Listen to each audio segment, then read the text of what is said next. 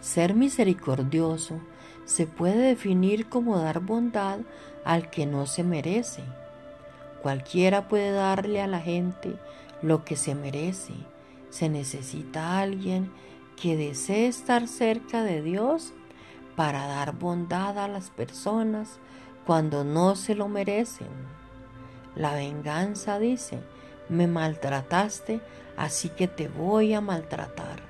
La misericordia dice, me maltrataste, pero te perdonaré, te restauraré y te trataré como si nunca me hubiera lastimado.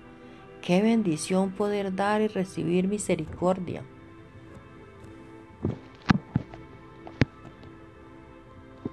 La misericordia es un atributo del carácter de Dios que se ve en cómo Él trata con su pueblo.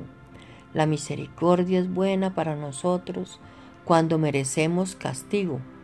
La misericordia nos acepta y nos bendice cuando merecemos ser totalmente rechazados. La misericordia comprende nuestras debilidades y enfermedades y no nos juzga ni critica. ¿Alguna vez has necesitado que Dios o el hombre te muestren misericordia? Por supuesto, todos lo hemos necesitado de forma alguna o de forma regular. La mejor manera de obtener misericordia es estar ocupado dándola. Si juzgas, recibirás juicio. Si das misericordia, recibirás misericordia.